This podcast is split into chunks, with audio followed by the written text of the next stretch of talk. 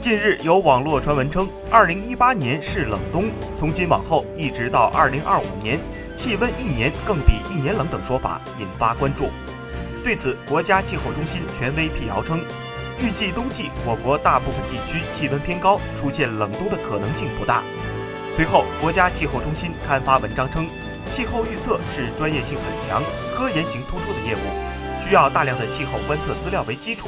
高分辨率数值预报产品为支撑，动力和统计的诊断分析，才能慎重得出科学结论。